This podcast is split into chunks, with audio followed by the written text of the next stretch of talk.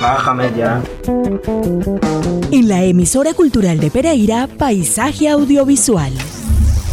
Le metiste efectos especiales. La movida audiovisual en Pereira y la región. Las producciones, sus realizadores, fotógrafos, guionistas, directores de arte, sonidistas y toda la agenda audiovisual. La más completa programación en cineclubes, talleres, certámenes, becas y convocatorias de interés para el creciente sector audiovisual. Vamos, no creo que sea nada peligroso. Paisaje audiovisual, con la producción de Gustavo Acosta. que le tiene miedo a colitas. Si mi abuelo dijo que todos venimos del mismo lugar.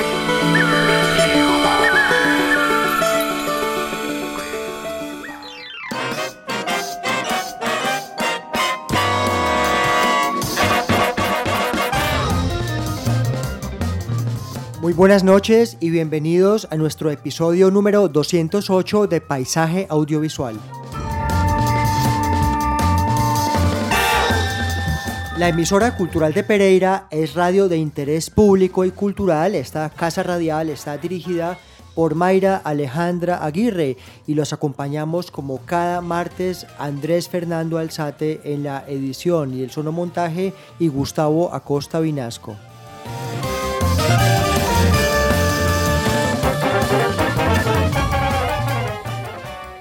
Se acerca la novena versión del Festival Internacional de Cine en las Montañas en el municipio de Salento, en Quindío.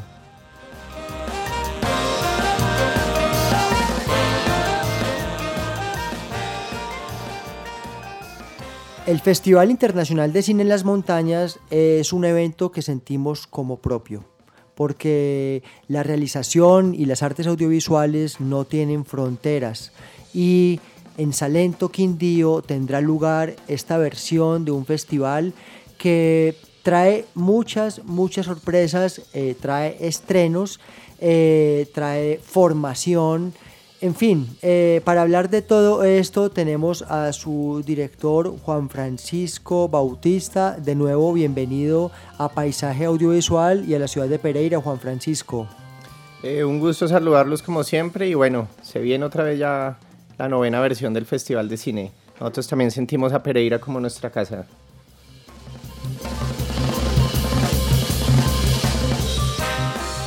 Entre el 2 y el 9 de julio en el municipio de Salento, en Quindío, tiene lugar el noveno Festival Internacional de Cine en las Montañas, un festival que ha crecido, que no es un, no es un festival para un municipio o para una sola ciudad, es un festival para una región y para un país que se puede volcar a el Quindío, a conocer los atractivos turísticos, los valores culturales, sociales y humanos de una zona que tiene um, no, solamente, no solamente es un patrimonio natural, sino un patrimonio histórico y cultural. Salento eh, es un municipio lleno de historia, lleno de cultura, eh, rodeado de una geografía eh, que no es solamente paisaje cultural cafetero, sino que nuestra región es mucho más, es páramo, es otro tipo de bosques y sobre todo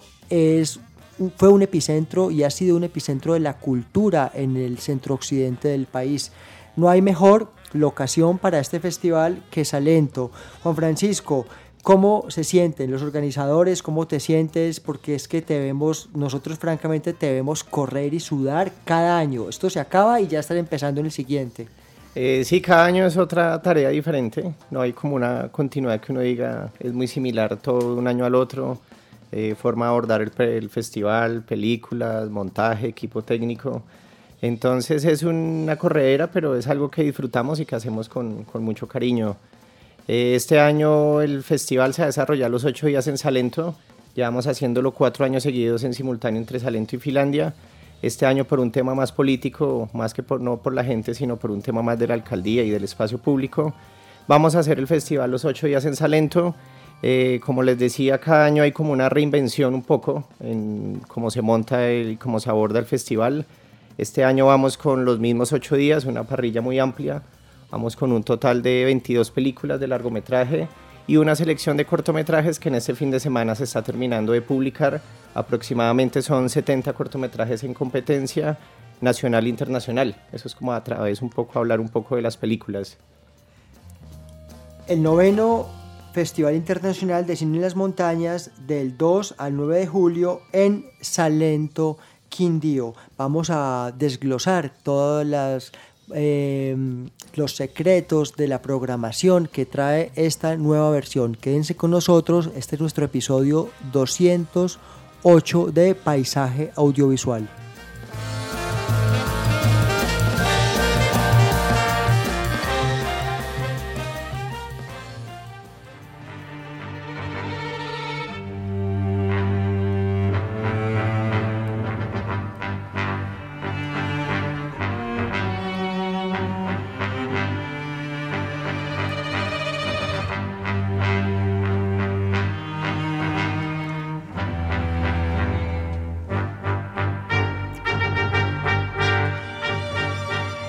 Cuando tenemos a Juan Francisco Bautista, director del Festival Internacional de Cine en las Montañas, eh, este año en Salento, Quindío, del 2 al 9 de julio, yo me siento en aprietos porque es que no sé por dónde comenzar, porque es que la programación es supremamente rica, eh, hay estrenos, hay formación, hay competencia, hay talleres Juan Francisco, ¿por dónde comenzamos? Yo puse la música de este largometraje que a mí me emocionó y que se va a reestrenar en Salento, que es Mudos Testigos de Luis Ospina y Jerónimo Ateortúa. Eh, bueno, esa película está programada en el primer día del festival. Eh, Jerónimo, la intención inicial era que nos acompañara presencialmente, él está en Buenos Aires, la idea es buscar una conexión con él y va a estar presentada y, ayudándonos como en el conversatorio con el público Augusto Bernal.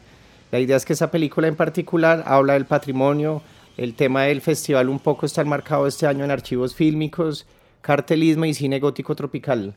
Entonces es una película que puede resumir un poco la temática y hablar un poco del marco de las 18 películas estreno. Excelente, entonces comencemos por ahí. Hay un homenaje a el el autor del terror, eh, digamos, gótico tropical, si podemos decirlo, que es Jairo Pinilla. Eh, sí, este año le vamos a entregar el premio, el galardón La Palma de Cera del Quindío a Jairo Pinilla. Vamos a presentar en las noches tres de sus largometrajes y el día de la inauguración vamos a presentar eh, La venganza de Jairo del director Simón Hernández como homenaje. Entonces vamos a tener al maestro. Este año vuelve, siempre ha sido un aliado estratégico, pero este año nos acompaña eh, con mucha presencia la Fundación Patrimonio Fílmico. Entonces vamos a tener unos cortometrajes, vamos a tener una pantalla de la Fundación Patrimonio Fílmico para estas películas, eh, un poco de la historia del cine colombiano. Y dentro de eso está el homenaje a Jairo Pinilla, está la película Mudos Testigos, eh, que también nos va a contextualizar un poco todo este aporte de Cali que tenemos este año en el festival. Tenemos la exposición de Pura Sangre de Eduardo Larrata Carvajal, logramos cuadrar para que también asista al festival Karen Lamazón, la directora de arte de la película y que cuenta con el storyboard todavía original de, Pura Sangre. Entonces todo se está cuadrando un poco también alrededor de este cine gótico tropical que lo conforma en primera instancia Jairo Pinilla y todo este grupo de Cali. Muy bien, o sea que directa, directa o indirectamente también, también hay un homenaje a Luis Ospina, a Carlos Mayolo, eh, y va a haber alrededor de esto unos conversatorios, como decías, Karen Lamazón, que fue la directora de arte de Pura Sangre, también va a estar Augusto Bernal, ¿cierto? Va a estar también el maestro Sandro Romero, hablándonos un poco como en este, en este conversatorio. Y bueno, se teje mucho también alrededor de, de todo esto del Hollywood. Hay otra película que entra en esta misma historia que estamos contando del cine colombiano, del Hollywood, que es Balada para Niños Muertos, de Jorge Navas, que es uno de nuestros talleristas, y también contextualiza un poco eh, todo lo del Hollywood, de Andrés Caicedo, hasta llegar también a, a Luis Ospina y a Carlos Mayolo.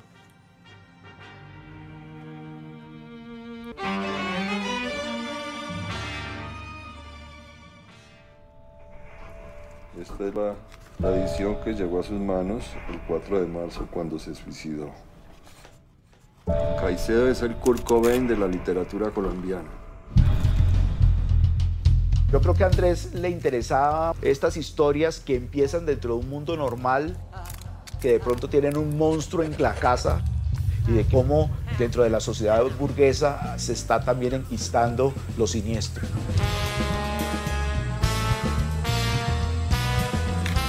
Ustedes conversaban con un grupo de amigas en la sala sobre Drácula. Sonaba como un rayito de luna. De allí, cada vez que escucho la canción, me trae a Drácula.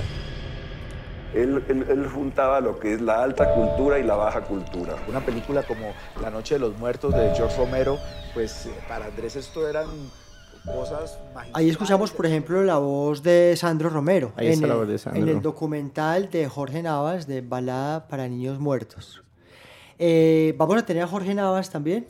Eh, sí, este año como parte de la innovación traemos a tres directores, Jorge Navas, Rubén Mendoza y Cristina Gallego, la idea con ellos es hacer un masterclass sobre dirección y producción, o sea, tres masterclass, y que acompañen a un grupo de realización. Este año tenemos una maratón eh, que se llama Rodando la Montaña en 72 horas, donde tres grupos de realizadores van a hacer un corto durante el festival y estos tres directores van a acompañar la salida y la llegada de estos grupos de realizadores. y ahí eh, está Jorge Navas como uno de los principales. Esta actividad de formación es, empieza un poquito antes del, del 2, ¿no? Eh, ¿Cómo es el calendario ahí y quiénes se inscribieron? ¿Quiénes son los participantes de este? son dos talleres para jóvenes que se complementan. Uno es un taller que se hace por medio de Texi, la Escuela de Cine de Cartagena, que está montando unas filiales en todo Colombia y esa es la inmersión de 10 días que hacemos y que incluye los masterclass para los chicos que toman esto. Y la otra es la maratón rodando la montaña, que se hace durante el festival, pero sí tiene un, eh, una reglamentación que sí tiene que hacerse en 72 horas y entregarse y mostrarse en el festival. Es una maratón y un taller de realización para jóvenes del departamento y la inmersión sí es para jóvenes a nivel nacional. Para todo eso, a través de la página esta semana que ha actualizado los formularios, todo es por inscripción, todo no, tiene ningún costo. Entonces se está manejando a través de los consejos y a través de las regiones que son prioridad de acuerdo a estos acuerdos que se han hecho. Genial. Esta gestión viene, es una gestión que se hizo previamente desde el año anterior, ¿verdad? Por ejemplo, con Cartagena, cuando estuviste con el festival en Cartagena. Eh, sí, este año estuvimos con, eh, presencia en el festival, en cine en los barrios con las bicicletas, y este año inauguraron en Cartagena Texi, que es la Escuela de Artes y Oficios para las Ciencias Cinematográficas, en Cartagena y escogieron cuatro zonas, Tumaco, Cali, eh, Salento en este caso, que vamos a ser los anfitriones, y Cartagena. Entonces son cuatro, jóvenes de cuatro regiones o tres jóvenes de cuatro regiones que conforman un grupo que vamos a capacitar y que sirve también como de encuentro entre las regiones. Genial porque un festival no solamente es proyección o exhibición, sino que es formación eh, y eso es fruto también de las conexiones que hacen nuestros gestores audiovisuales a lo largo y ancho del país. Eh, hay otros talleres, hablemos del taller de videomapping, por ejemplo. El laboratorio de videomapping se va a hacer para tres artistas visuales de la región, eso también se van a abrir inscripciones abiertas. Eh, se hace por medio del SENA CENIGRAF de Bogotá donde ellos vienen y durante cuatro días hacen un laboratorio, un ejercicio con los chicos y terminan el día de la clausura haciendo un mapping sobre la iglesia de Salento. Este año vienen con todos los fierros, todos los, los proyectores y la idea es cerrar con un biomapping en la iglesia de Salento. Eh, que eso sería entonces el, el 9... El 9 de julio a las 8 de la noche. Y era como si estuviera en una burbuja de terror. Dejó algo de obra y muero tranquilo. Este acto ya estaba premeditado.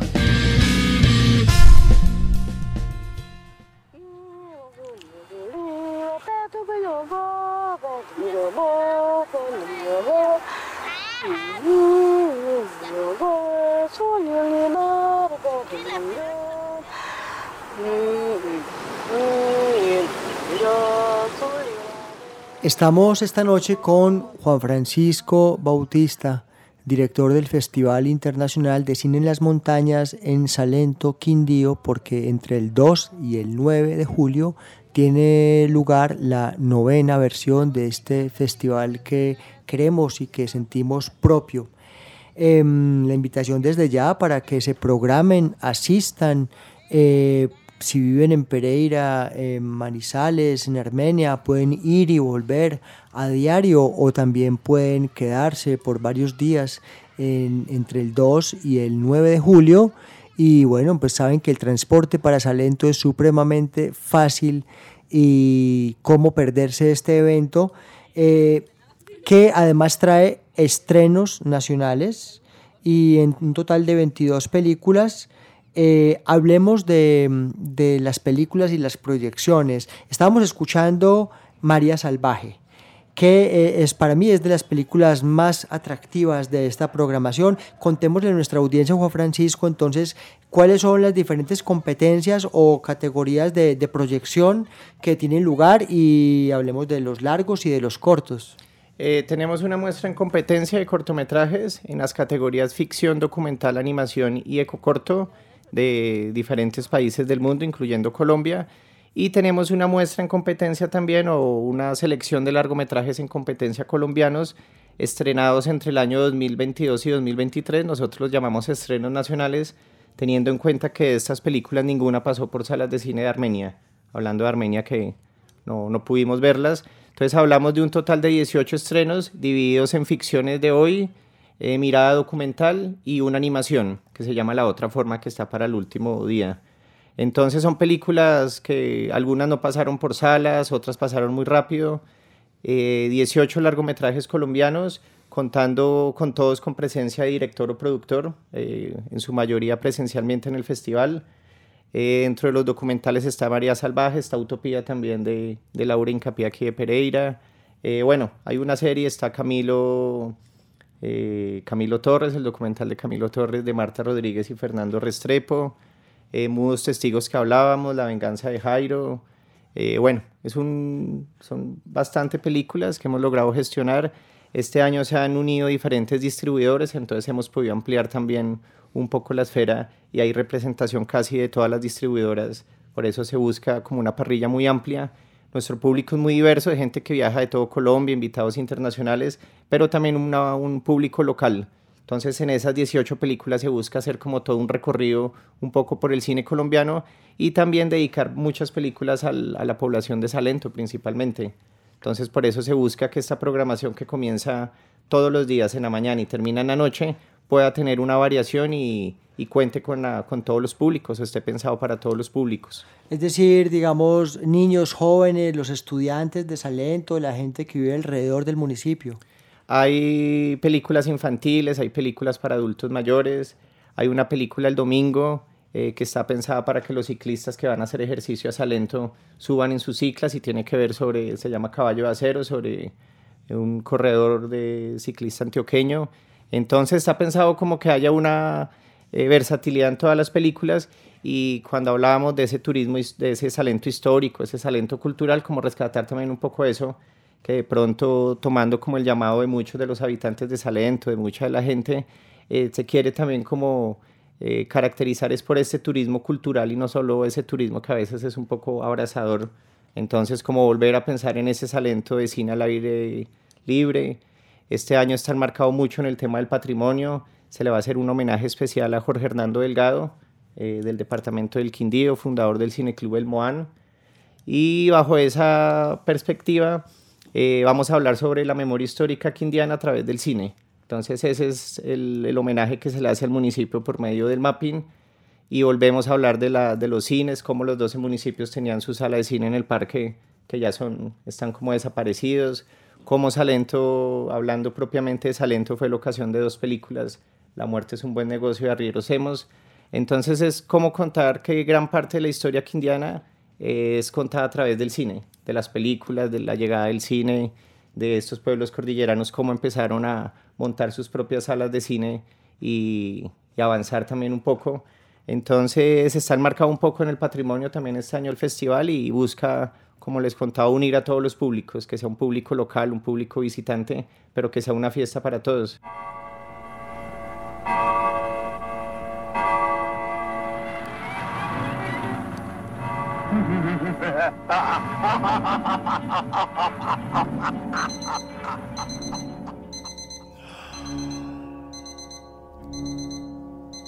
Todas las hice con cartón, como se puede dar cuenta me toca empezar a hacer así, y así esto se llama Made in Suacha o Made in Chía.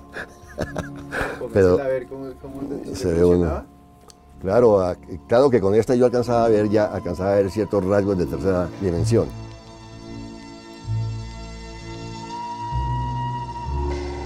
El nombre de Jairo Pinilla ya lo es, como productor y director de cine. Sus películas han recuperado la inversión. Películas colombianas como Funeral Siniestro, Área Maldita, 27 Horas con la Muerte y ahora estrena Triángulo de Oro con largas colas. Pinilla puede convertirse en el Spielberg colombiano. Él fue realmente el que inició eh, el cine de horror o de terror en Colombia. Yo tenía una cantidad de, de películas todas en 35 milímetros, los rollos originales. Cuando hicieron el embargo, el gobierno se llevó todo lo que yo, lo que yo tenía original. Y acabaron un poco con la carrera de Jairo, porque Jairo de pronto desapareció del panorama. Aló. Aló, don Simón. ¿Qué Jairo? ¿Sabe que yo estoy en el cuento de producir la película, no? Ellos pensaron que me habían acabado ya. Lo destruimos, lo acabamos, le evitamos que siguiera haciendo cine. Y eso hicieron. Miren, en los libros del cine, Jairo Pinilla no existe, murió. Miércoles estaba vaina, ¿cómo así que me están desapareciendo a mí de la historia del cine colombiano? Entonces empecé a, a meter la ficha otra vez. Sin duda auguramos que el homenaje y la premiación de toda una vida a Jairo Pinilla va a ser un momento muy, muy emotivo. Pero mm, sobre todo me pregunto cuál ha sido el criterio y la, mm, y la digamos, la, la necesidad o el deseo de rescatar este tipo de producción de cinematográfica dentro del equipo curatorial o los, ustedes como programadores y gestores. ¿Cómo eh, se han decidido por hacer, por hacer este homenaje? Eh, empezó por un premio que era Vida y Obra, que se le entregó en su momento a Marta Rodríguez, a Francisco Norden, pasado diferentes directores. A Eduardo Larrata Carvajal. a Eduardo Larrata Carvajal. Entonces en inicio era solo un premio de vida y obra a un director, un productor. Ahora estamos entregando tres premios. Entregamos el de director y, pro- y director de vida, vida y obra para un director o productor colombiano, que es para Jairo Pinilla. Tenemos otro de artes oficios, que fue el que le entregamos el año pasado a Larrata Carvajal. Este año se lo vamos a entregar a Rito Alberto Torres, eh, de los miembros más antiguos de la Fundación Patrimonio Fílmico. Y entregamos un tercer premio que se llama Cinematógrafo, que se le entrega a Cristina Gallego. Entonces, hablando propiamente del criterio de director, pues se busca un director de mucha trayectoria y que en lo posible pues no haya tenido tanto reconocimiento y ya esté en una adulta. Eh, un año antes de la muerte de Luis Ospina era como un homenajeado que teníamos listo como para el siguiente año eh, y no, no lo pudimos hacer. Con Jairo se ha querido hacer siempre un homenaje principalmente a él. Eh, en la historia del cine colombiano, como lo escuchamos en este pedazo, ha sido un poco marginado y lo han querido como de pronto en ese principio del cine de los 90, los 80, era un cine colombiano, un grupo mucho más elitista y que tenían como dominio en todas las facetas. Y Jairo, Jairo desde una perspectiva muy natural y, y, una manera muy empírica logró posicionar las películas con suerte, eh, a su manera. Entonces creemos que está implícito en la historia del cine colombiano y este premio lo que busca es premiar a toda esta gente que con su hacer cultural y cinematográfico han apoyado al cine desde las diferentes facetas, así como se le ha entregado un premio a Marta Rodríguez por todo su trabajo en el documental, así como se le ha entregado a Francisco Norden, que es como de otras élites y otros trabajos en el cine. Creemos que Jairo Pinillas es un premio que principalmente me la pienso como yo como director, que acuerdo como a lo que se ha hecho, al perfil del festival, se busca con anterioridad un director que una como esas características y que podamos unir todo alrededor del tanto programación, invitados y si se genere un momento muy bonito y no sea solo como un acto protocolar, sino de verdad eh, participe. Jairo Pinilla tiene historia en Salento. Jairo Pinilla hace cuatro años rodó un cortometraje que se llama La Madre Monte. Yo tuve la oportunidad de, de hacer la dirección de fotografía de un director salentino que se llama Leonardo Carvajal. Y en esa película, en ese cortometraje, se le hacía un homenaje y se mataba. Entonces Jairo Pinilla es como también amigo de Salento, amigo del festival y de esta producción local que igual nos ha inspirado en el momento que como realizadores en un inicio no contábamos tampoco con apoyo técnico, logístico y se hacía Entonces él es una demostración de que el cine se puede hacer con poco, con mucha plata y generar también un eco y una inspiración para nuevos realizadores. Muy bien, eh, la invitación está hecha para los días 2 a 9 de julio en el municipio quindiano de Salento para el noveno Festival Internacional de Cine en las Montañas, donde podremos ver largometrajes de todos los géneros, podremos ver eh, documentales como eh, el documental de Chaparral de Hugo Quintero, me parece muy interesante, que se estrenó este año en, Cartagena, creo. Eh, sí, esa película ni siquiera en Cartagena sale ahorita a salas de, a salas de cine, Chaparral. Y bueno, sí, es una muestra muy interesante eh, en la que se varía también en, antes, digamos, los festivales. Nosotros mismos como programadores al documental lo teníamos un poco apartado.